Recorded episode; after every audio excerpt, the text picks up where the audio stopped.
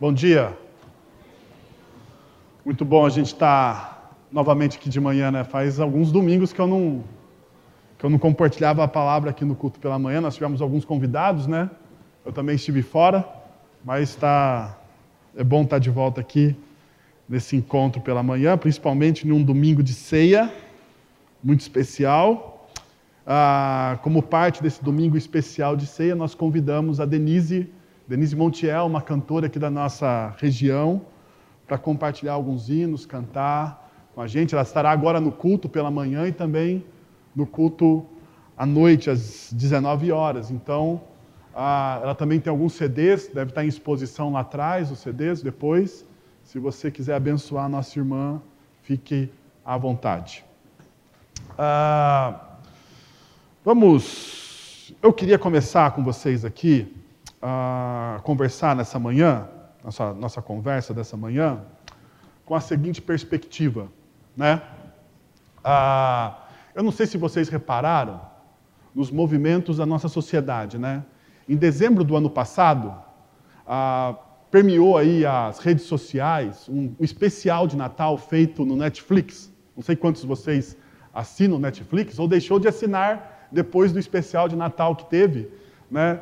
De um grupo humorístico, de um grupo de, de, de, comédia, né? sei lá como é que pode chamar, humorístico, acho que é a melhor palavra, a chamado Porta dos Fundos. Né? Porta dos Fundos. Eu não sei se você viu no Netflix, mas isso aí varreu não só as redes sociais, né? mas os telejornais, revistas, porque o grupo Portas dos Fundos fez um especial de Natal ah, falando a respeito de Jesus, né? contando a versão que eles têm de Jesus.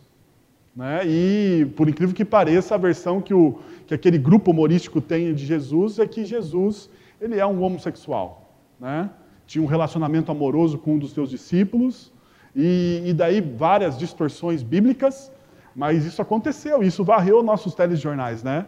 Inclusive o grupo Portas do Fundo sofreu um atentado né, de um grupo radical aí, não sei se é um grupo cristão ou não, não consegue se identificar. A Polícia Federal ainda está investigando o caso, né? Mas isso aconteceu no nosso país. Isso aconteceu aqui. Mais recente no carnaval, não sei se você teve a oportunidade, não acompanhei, mas eu li as notícias, né? Não vi os desfiles, mas li as notícias.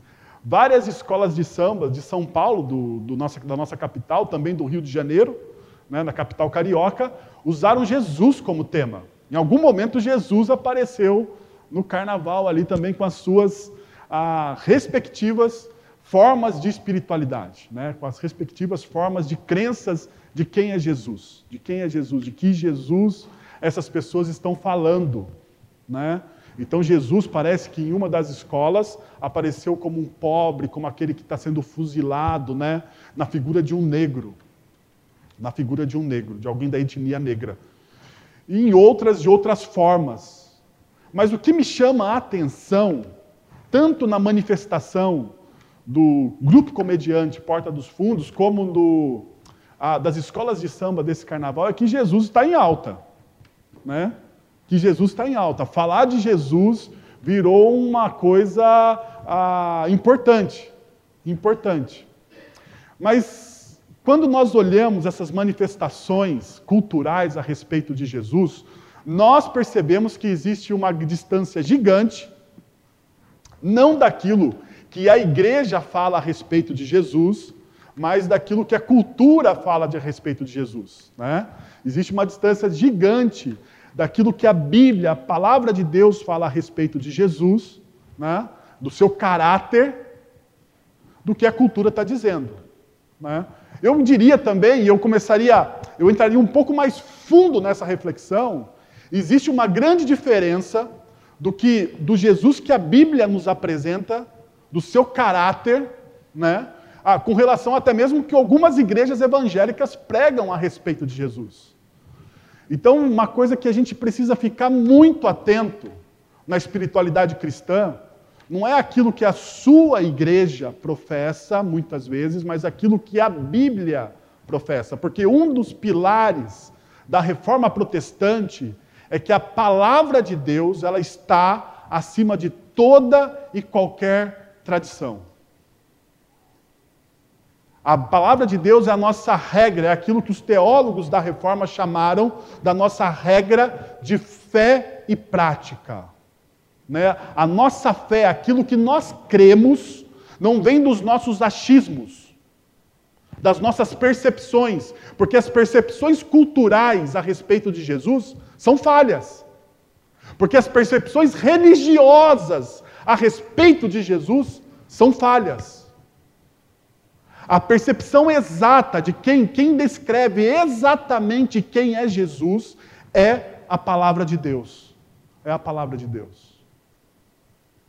Apesar de eu achar que ah, isso se torna uma oportunidade, quando a cultura fica interessada ah, em Jesus, isso se torna uma oportunidade. Eu não vejo isso como, como uma ofensa a nós, eu vejo mais como uma oportunidade, porque as pessoas estão falando a respeito de Jesus, mas da maneira errada. E a nossa obrigação enquanto igreja é professar Jesus da maneira certa, correta, mas não com os nossos achismos, mas com aquilo que a Bíblia diz que Jesus é. Que Jesus é. Porém, uma das coisas que nós precisamos resgatar na nossa espiritualidade para professar Jesus da forma como ele é, como ele é, é aquilo que aconteceu na igreja primitiva, quando os primeiros cristãos foram chamados, desculpe a redundância, de cristãos. Eu não sei se você sabe, né? Os primeiros cristãos foram chamados de cristãos porque isso era uma alusão ao caráter dessa igreja. As pessoas olhavam para aquele grupo de discípulos e falavam para si mesmas assim: ah, eles são pequenos cristos. A, a, a igreja estava tão carregada, tão encharcada tão encharcada do caráter de Cristo que as pessoas reconheciam, que as pessoas de fora, que o meio secular reconhecia os discípulos de Jesus como cristãos, como os pequenos cristos. Ah, e a pergunta que talvez eu gostaria de fazer nessa manhã com vocês é: quando foi que perdemos a sacralidade da nossa vida? Quando foi que perdemos a sacralidade da nossa vida. Porque a nossa vida, ela é sagrada. Ela é sagrada. O nosso tempo é sagrado. As nossas ações, a forma como eu vivo, as decisões que eu tomo, a educação que eu dou aos meus filhos, o jeito que eu convivo com a minha esposa, a forma com que eu me relaciono com as pessoas, tudo isso é sagrado. Tudo isso é sagrado. A gente, muitas vezes, na espiritualidade cristã, a gente comete um erro, né? Nós fazemos uma, uma, uma divisão, um dualismo entre aquilo que é santo e aquilo que é profano. Não é? Então, hoje, domingo, todo mundo aqui está com roupa de ver Deus, inclusive eu. Né? Eu estou aqui de terno, gravata, não é uma roupa que você. Se você vier aqui durante a semana conversar comigo, você não vai me ver assim. Sinto muito se vou te decepcionar, mas você não vai me ver, não vai me ver de terno e gravata. Eu vou estar um pouco mais assim, um social esportivo, né? uma coisa mais. Né? Mas fique tranquilo, também você não vai me ver de bermuda, tá bom? Fique, fique em paz, eu vou estar aqui ah, ah, bem, bem apresentado. Mas você não vai, vai me ver dessa forma. Você não vai me ver com a roupa de ver Deus.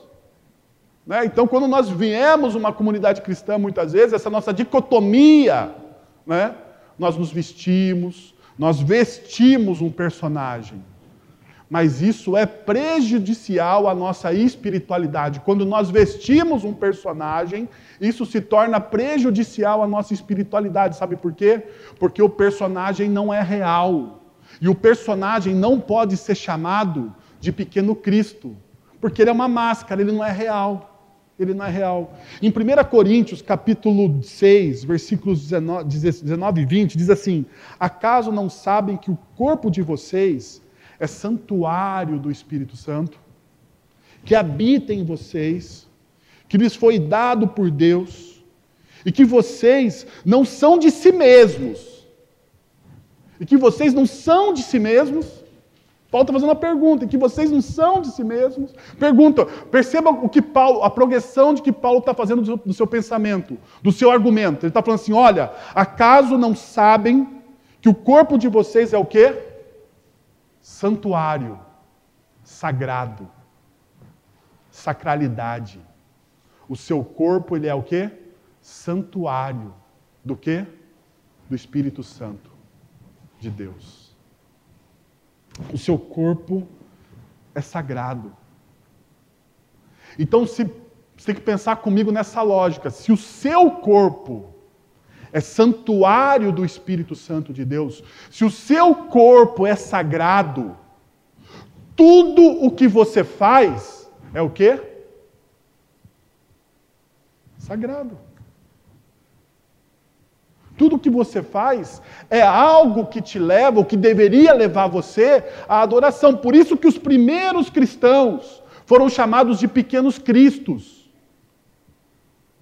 Por isso que os primeiros cristãos foram identificados com sua forma de viver, não só pelo seu discurso, mas nas suas atitudes, no seu testemunho.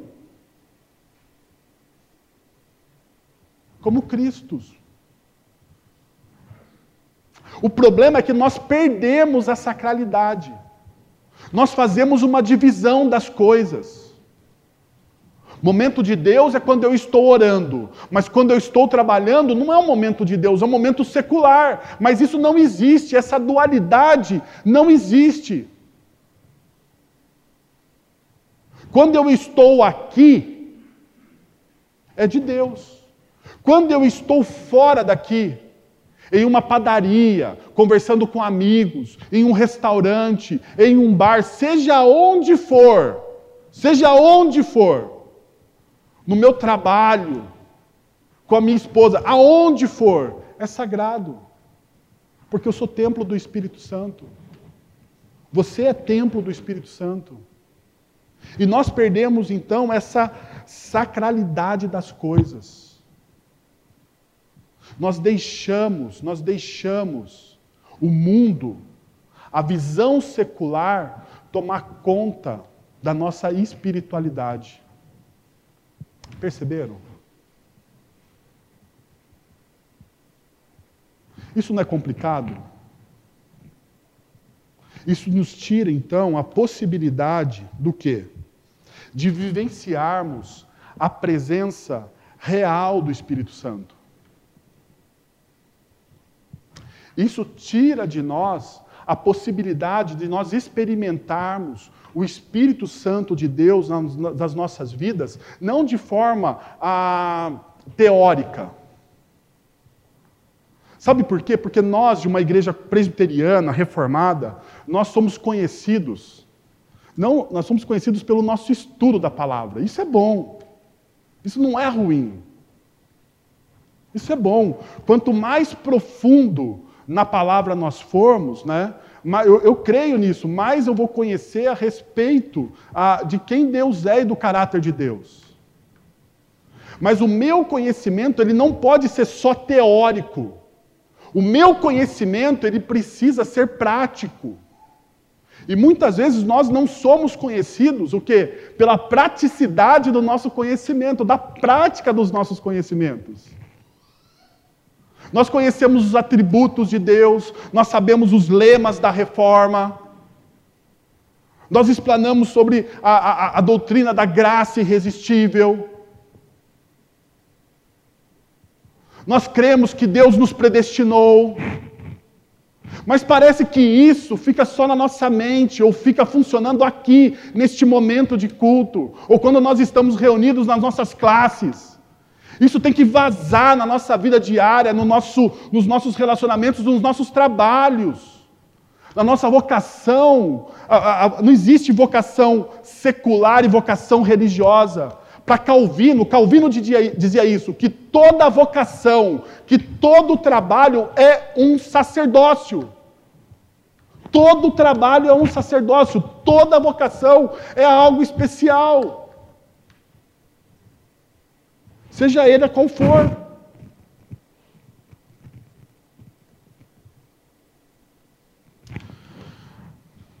Pensando nisso, eu gostaria de ler com vocês e conversar com vocês rapidamente em Gálatas capítulo 5, versículos de 18, de 16 a 18. Me desculpe, Gálatas capítulo 5, versículos de 16 a 18.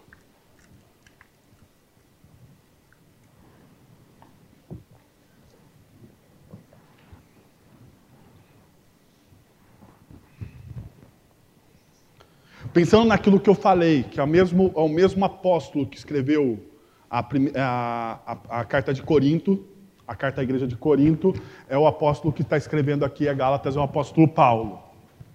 Então o raciocínio dele faz coerência com aquilo que eu falei no começo aqui e do que a gente vai continuar discutindo, conversando, trocando as nossas ideias aqui, tentando ver o que Deus tem para a gente nesse momento. Diz assim, ó, digo porém o seguinte: vivam no espírito e vocês jamais satisfarão os desejos da carne. Porque a carne luta contra o espírito e o espírito luta contra a carne. Porque porque são opostos entre si, para que vocês não façam o que querem, mas se são guiados pelo espírito, vocês não estão debaixo da lei. Ora, as obras da carne são conhecidas e são imoralidade sexual, impureza, libertinagem, idolatria, feitiçaria, inimizades, rixas, ciúmes, iras, discórdias, divisões, facções, invejas, bebedeiras, orgias e coisas semelhantes a estas. Deixa eu dar uma parada aqui. Perceba, Paulo lhe dá uma lista aqui, né? De coisas que são as obras da carne ok? Mas se você for na primeira carta, nas cartas aos Coríntios, se você for em Tessalonicenses, se você for lá em Tito, ah, se você for em eh, praticamente quase todas as cartas paulinas, você vai achar listas similares a essas. E daí o apóstolo Paulo ele termina o versículo dizendo assim: olha, e, to, e coisas semelhantes a essas, ou seja, você, ele não fecha essa lista. Ele não está fechando uma lista. Essas são as obras da carne, porque muitas vezes nós temos uma, uma mentalidade de reduzir as coisas, né? Ah, então, ó, se eu não praticar essas coisas aqui, essas, essas, essas obras da carne, se eu não as praticar, então eu estou livre. Paulo está dizendo que não. Ele está falando assim, ó, são essas as obras da carne e coisas o quê? Semelhante a essas semelhantes a essas. Então, quando você olha uma lista, toma cuidado para não reduzir essa lista. Para não encaixotar essa lista. Porque o nosso coração, o apóstolo Paulo mesmo, Paulo vai dizer lá em Romanos capítulo 1, é que o nosso coração, ele é criativo em fazer o quê? Em planejar o mal, em inventar a forma de novas formas de pecar. O nosso coração é criativo nisso. Isso faz parte da gente. Isso faz parte da natureza caída do ser humano. Isso faz parte da nossa desconexão com Deus. Então a nossa criatividade muitas vezes funciona para criar novos meios, novos pecados, novas obras da carne. Mas o texto continua, diz assim: declara a vocês, como antes já os preveni, que os que praticam tais coisas não herdarão o reino de Deus. Não herdarão o reino de Deus. Então, ah, um alerta e um bálsamo. Não pensei em palavra melhor neste momento. Mas um alerta é o seguinte, né? Olha para a sua vida. É o que o apóstolo Paulo está dizendo aqui, ó. Se você pratica essas coisas, Cuidado, pois você não vai herdar o reino ah, de Deus. Toma cuidado.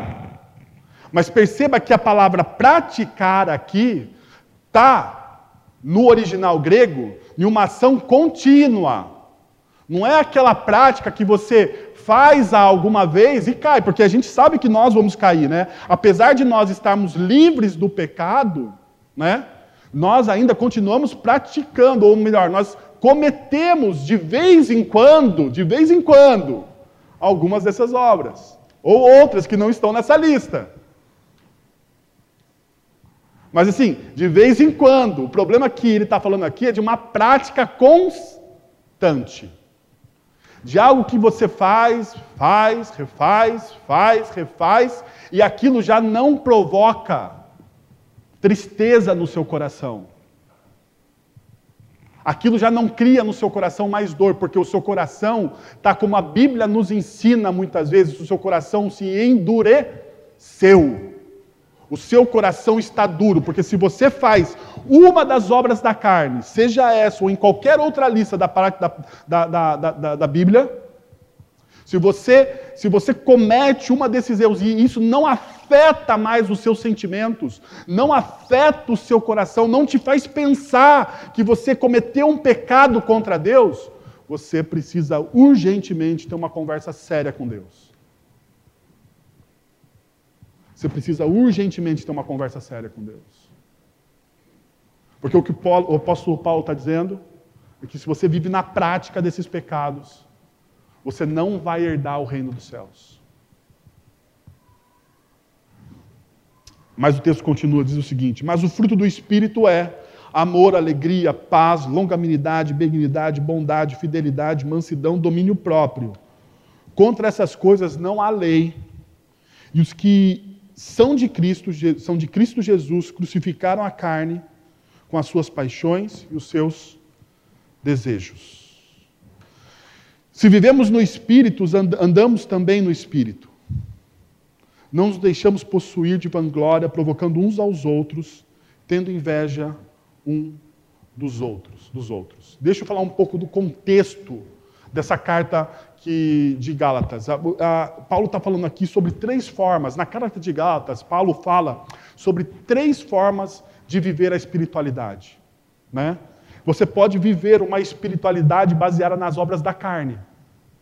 Por que eu falo isso? Porque Paulo está falando uma igreja isso. Nós temos que lembrar que em 1 Coríntios, Paulo fala também a uma igreja que vivia o quê? Na prática das obras da carne. Se você pega 1 Coríntios lá, a primeira carta de Coríntios é tipo assim: é, é, é Paulo abrindo a caixa de Pandora daquela igreja, né? Porque você vê alguns pecados horríveis. Você fala assim, meu Deus, como isso pode ser uma igreja? Se, você ler atentamente a, a, carta de 1 Coríntios, você fala, como Deus, como pode ser uma igreja? Então você pode viver uma espiritualidade baseada em uma farsa. E essa farsa, né, é aquilo que eu falei no começo. Você, domingo de manhã, você está assim, com roupinha de ver Deus. Domingo à noite você está com roupinha de ver Deus. Você vem até cheiroso para a igreja. As pessoas olham para você e nem suspeitam o que você pensa. Algumas até admiram quem você é.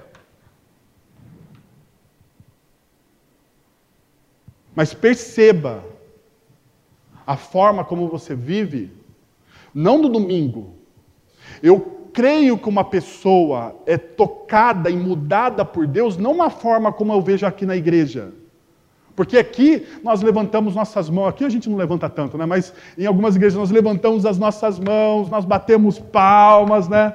nós, nós muitas vezes choramos, nos ajoelhamos, temos momentos de extravasar as nossas emoções. Ou nós ficamos sérios, viemos de maneira reverente, Cale-se diante de toda a terra, cale-se a terra diante de Deus Todo-Poderoso, né? Ficar em silêncio. Não se ouve uma mosca. Reverência. Extravasar, extravasar os sentimentos. O que me diz que você é um cristão é a forma com que você vive o Evangelho de segunda a sábado. Porque domingo é um dia de você celebrar. Sabe o que você fez? O que você fez de segunda a sábado. Os cristãos se reuniam aos domingos para celebrar. Para celebrar a espiritualidade, não, não a espiritualidade de domingo. Os, os cristãos se reúnem de domingo para celebrar a espiritualidade que eles viveram de segunda a sábado. Eles chegam numa comunidade e falam assim: nossa, hoje realmente eu tentei, eu, eu, eu me esmerei, eu me esforcei, eu caí, eu vacilei, eu errei. Eu pequei, porque eu sou ser humano e eu faço essas coisas ainda, mas eu tentei, de fato, ser alguém comprometido com Deus. Eu tive essa intenção no meu coração. Uma outra forma da gente viver nossas espiritualidades, segundo a carta aos, Gálatas, é pelas obras da lei. É pelas obras da lei. São a expressão religiosa da natureza humana. Eu posso me tornar um fariseu, um zeloso, um zeloso daquilo que Deus diz e eu posso me tornar uma polícia religiosa em relação aos outros. Porque isso que eram os fariseus, né? Eles eram uma polícia religiosa em relação aos outros. Eles estavam sempre olhando para os publicanos, eles estavam olhando para os pecadores, eles se olhavam e se achavam melhores do que os outros. E muitas vezes a gente pode se achar melhor do que os outros. E quando você tem essa visão de você, eu sou melhor do que os outros. Eu vivo, eu vivo de maneira mais santa do que os outros. Cuidado, você pode estar vivendo debaixo da obra da lei, você acha que você merece mais do que os outros, porque afinal de contas você segue a Jesus mais do que os outros. Você se tornou um arrogante espiritual. É um mal que a gente não fala. É um pecado que a gente não enumera. Ser arrogante.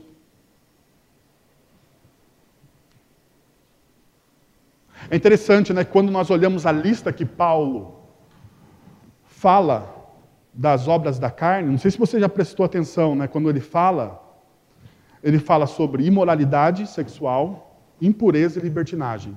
Três pecados em relação à sexualidade do homem e da mulher. Não é? Imoralidade sexual, que a palavra é porneia, no grego, libertinagem e impureza. São três. São três. Daí, quando ele fala de relacionamento, quando ele fala de relacionamento, ele fala de ah, rixas, ciúmes, iras, discórdia, divisões, facções, invejas. A maior lista das obras da carne não está na sexualidade, não está na adoração, porque ele fala de idolatria, feitiçaria, não está nos prazeres pessoais, porque ele fala de bebedeiras, orgias e coisas semelhantes, mas orgias você pode ligar também às obras da à questão da, da sexualidade. Mas quando ele fala de relacionamento, ele fala de inimizades, rixas, ciúmes, iras, discórdia, divisões, facções, invejas. Você já viu alguém ser disciplinado por inveja?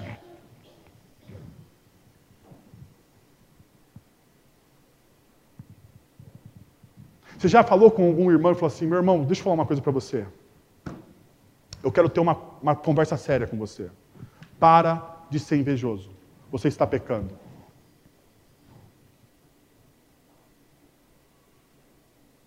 Ah, você já falou com algum, alguém assim, falou assim, você, o que você está falando está criando discórdia entre as pessoas? Você já falou com alguém assim, para de ser irado, para de cultivar o ódio no seu coração? Ah, você já falou com alguém assim, para de provocar inimizade? Eu nunca vi ninguém ser disciplinado. Eu, como pastor, nunca disciplinei ninguém por esses pecados.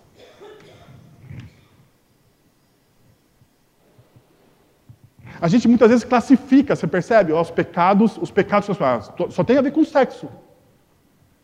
A gente é meio neurótico com essa questão da sexualidade. Mas quando pecados tão graves, e perceba, Paulo não faz diferença, né? A gente faz diferença entre pecados sexuais e a ira, pecados sexuais e a discórdia, pecados sexuais e a fofoca, pecados sexuais e a maledicência, pecados sexuais e a injúria. a gente faz divisão, mas Paulo está dizendo que todas essas são obras da carne. Mas nós nos preocupamos com o quê? Com o que, que você se preocupa? A gente acha que alguém é santo, que alguém tem compromisso com Deus, quando essa pessoa ah, é casta, é fiel à sua esposa. Isso não quer dizer nada ainda. Isso é só parte. Perceberam? A gente dá, a gente dá um valor a algo que não tem tanto valor. E a gente esquece da honestidade, a gente esquece da lealdade entre irmãos. Entre irmãos. Quantos mandamentos recíprocos existem na Bíblia dizendo uns aos outros? Amem uns aos outros, sirvam uns aos outros, aconselhem-se mutuamente, sirvam-se. Mas a gente reduz a nossa espiritualidade a coisas pequenas e nós não crescemos espiritualmente e não testemunhamos e não impactamos as pessoas, porque a nossa visão é pequena a respeito do Evangelho.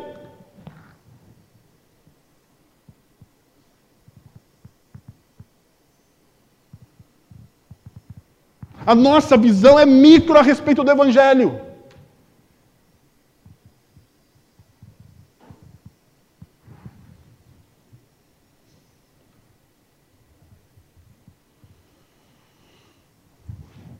Mas existe uma terceira via, Paulo diz. Paulo diz: existem pessoas que vivem pelas obras da carne, existem pessoas que vivem pelas obras da lei, e existem pessoas que vivem pelo quê? Pelo Espírito. Existem pessoas que vivem pelo Espírito Santo de Deus. É interessante que em Gálatas, Paulo ele fala sobre, ele fala, ele fala 14 vezes, ele faz 14 vezes referência a viver no Espírito Santo. Sabia disso? 14 vezes ele olha para aquela igreja e fala assim: você precisa viver no Espírito Santo. Você precisa viver no Espírito Santo. Porque quando cremos em Cristo, porque o que, que o Espírito faz em nós e através de nós? Porque o Espírito trabalha em nós. Porque quando vivemos, quando cremos no em Cristo, é o Espírito que passa a habitar em nós. Quando cremos no Espírito Santo, quando cremos em Cristo Jesus, desculpa, o Espírito Santo faz o quê? Ele habita no nosso coração. Ele entra na nossa vida. Somos nascidas segundo o Espírito de Deus, Gálatas capítulo 4, versículo 29. E o Espírito no coração nos dá a certeza do que? Da nossa salvação. O Espírito comunica a nós que nós somos salvos. Eu tenho dúvidas a respeito da minha salvação, eu tenho dúvida. Como você tem dúvida? Como você tem dúvida que você é salvo? Ah, pastor, mas eu não senti um vento frio, um, um arrepio, né? eu não vi fogo, eu, não vi, eu também não vi nada. Eu não vi nada, eu não vi nada. Eu não vi nada, eu não tenho nenhum grande testemunho. Tenho, tenho vários grandes testemunhos, mas em relação a isso, não tenho nada. O que, que você tem? Eu tenho uma certeza de que o Espírito Santo mora em mim. Eu tenho uma certeza que a Bíblia diz que a partir do momento que eu curvo a minha vida a Cristo Jesus, o Espírito Santo mora em mim. Então eu não tenho dúvida disso. Porque se a Bíblia diz, está dito. É uma promessa, e Deus é fiel para cumprir essa promessa, e a gente acha, eu tenho dúvida, dúvida do quê? Eu queria ter um sentimento, mas que sentimento você quer ter? Eu queria ter visto algo, o quê? Anjos. Eu, se eu ver um anjo, eu saio correndo, porque geralmente anjo na Bíblia é juízo. Eu saio correndo, mas eu ver um anjo grandão, com uma espada, um arcanjo, meu Deus do céu. O que você faz? Eu saio correndo ver um anjo.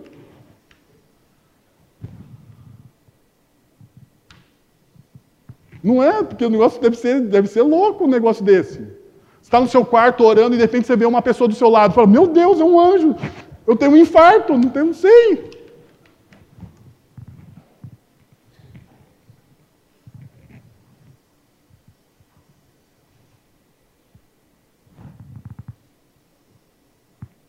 Não que você não possa saber não estou falando disso. Não que Deus não faça, pelo contrário. Eu creio que Deus continua fazendo, Deus continua operando, os, os, os, dons do Espírito continuam vigentes. Deus está vivo e nós servimos a um Deus vivo. O que eu estou falando não é, não é que você. Tô, o que eu estou dizendo não é da experiência. A experiência é ótima, é boa. Eu tenho experiências com Deus. Deus responde às minhas orações. Deus fala ao meu coração. Deus pede para eu fazer coisas que eu não gostaria de fazer, mas eu faço porque Ele está pedindo para eu fazer. Às vezes eu tenho desejos incontroláveis de fazer algo que eu falo assim, meu Deus, será que eu vou fazer? Será que eu tenho que fazer isso mesmo? E quando eu vejo o final da história, eu tinha que fazer aquilo. E Deus fala comigo, eu não estou falando da experiência, porque mas eu não posso basear a minha fé na experiência. Eu não posso construir um edifício sobre a experiência. Eu tenho que construir a minha fé sobre aquilo que a palavra de Deus diz. E o grande problema nosso é que a gente está muito atrás do, do, frenesi das experiências e confiamos pouco no caráter que a Bíblia tem e no caráter de Deus. A nossa confiança é mínima. Porque é esse espírito que nos capacita a viver para Cristo e para a Sua glória. É o Espírito Santo. Perceba, Paulo diz em, em, em Gálatas capítulo 5, que nós lemos, ele não fala assim que o fruto, ele fala das obras da carne. Ou seja, existe uma ação, né? Existe uma ação. As obras são do quê? Da carne. É sua. Você faz uma ação. Mas o fruto é de quem? É do Espírito. Do Espírito significa procedência. O fruto procede do Espírito. Não é da sua vontade, não é da sua bondade. O fruto é do Espírito Santo.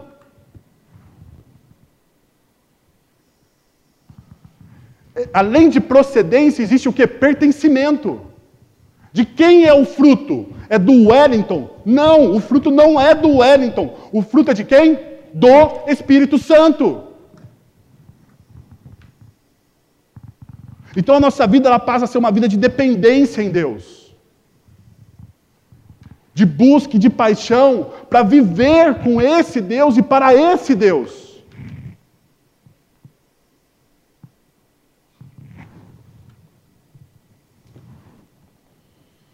E o texto fala ainda de andar no Espírito. Ele fala que nós devemos andar no Espírito, versículo 16 e versículo 25. E ele fala que nós devemos ser guiados, ser guiado pelo Espírito. Nós devemos andar no Espírito e ser guiado no Espírito. E há uma diferença clara entre ser guiado pelo Espírito e andar pelo Espírito. Existe uma diferença. Por quê? Porque a ser guiado pelo Espírito, ser guiado pelo Espírito está na voz passiva. Eu sou guiado. Quem está na ação? O Espírito. Então está na voz passiva. Eu sou guiado pelo Espírito. Mas ele não fala só de guiar, ser guiado pelo Espírito. Significa também você andar. Ele fala: vocês precisam andar. Andar no Espírito, versículo 16. Versículo 25. Andar no Espírito. Ou vivam também, ele também usa a palavra. Vivam aonde? Vivam no Espírito. Está na voz ativa. Ou seja, quem precisa, se você é guiado, quem guia, quem conduz, quem dá as regras, quem dá o norte, é o Espírito. Mas quem anda é você. É aquilo que nós chamamos de sinergia na, na, na santidade. Existe a obra que o Espírito está fazendo na sua vida. Por isso que em, em 1 Tessalonicenses o apóstolo Paulo diz que você não pode fazer o quê? Abafar o Espírito Santo de Deus. Você não pode apagar o Espírito Santo de Deus.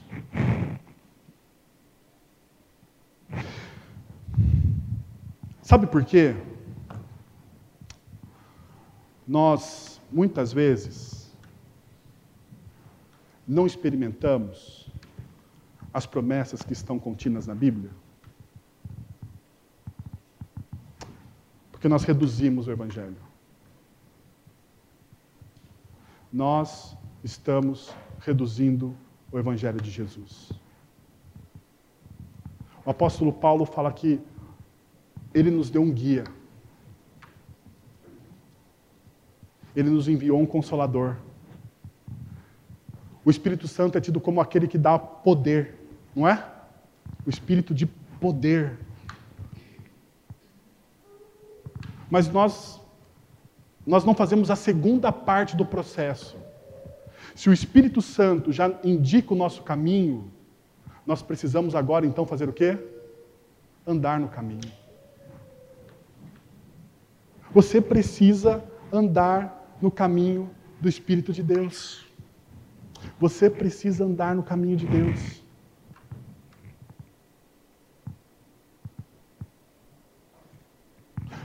Por que, Wellington? Eu não senti nada ainda. Por que eu não ouvi nada ainda? Porque talvez o seu conhecimento a respeito do Espírito Santo seja teórico.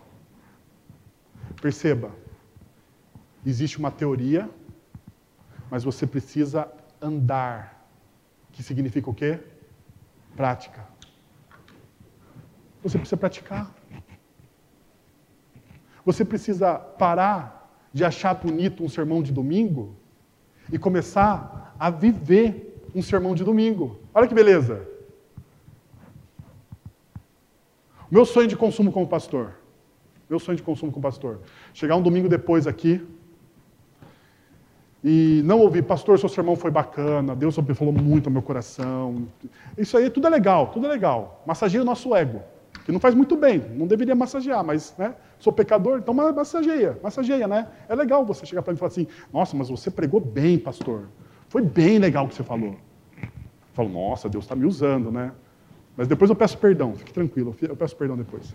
Fique, fique em paz, daí eu falo, Deus me perdoa, né, porque esse é o meu ego. Meu sonho de consumo é chegar um domingo depois aqui e falar assim, pastor, sabe aquilo que você falou? Eu tentei fazer, mas é difícil. Realmente eu tentei fazer. Eu tentei fazer aquilo que você. Eu, eu tentei perdoar a pessoa que me ofendeu, mas olha como é difícil perdoar alguém. Eu orei a semana toda. Eu orei a semana toda. Eu ensaiei ir na porta da casa da pessoa, mas eu não, eu não conseguia, pastor. Daí eu vou falar assim: você está no caminho certo você está no caminho certo. Porque você parou de ouvir e começou a praticar.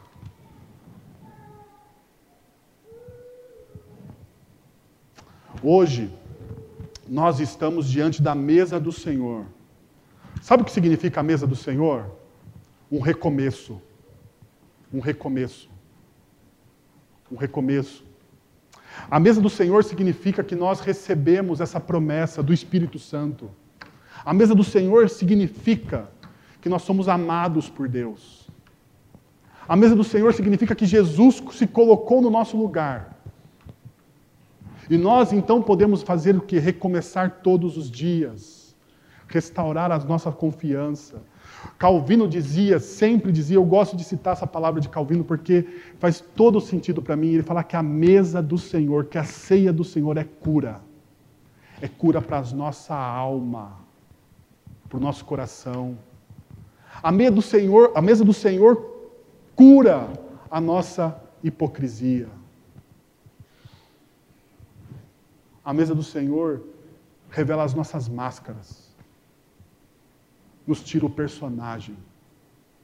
Sabe por quê? Porque antes de eu partir o pão e beber o vinho com a comunidade de Jesus, porque é, uma, é, uma, é um exercício comunitário, partir o pão e beber um vinho, não é um exercício individual, é um exercício da comunidade. Do povo de Deus. Antes disso, eu preciso fazer uma coisa. Eu preciso examinar o meu coração. Eu preciso examinar meu coração.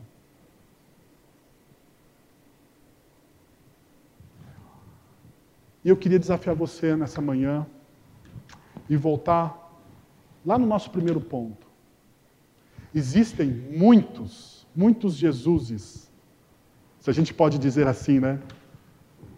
Muitos Jesuses sendo pregado por aí.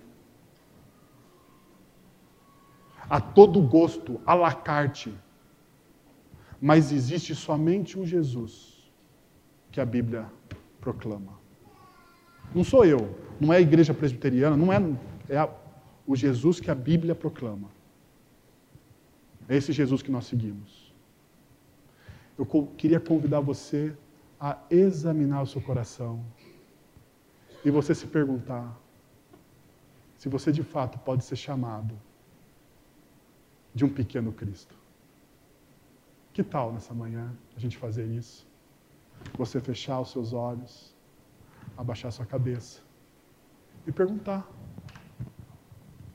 será que de fato eu tenho o caráter de Cristo? Será que eu sou guiado pelo Espírito de Cristo? E devolva ao seu coração, sabe o que? A sacralidade da vida.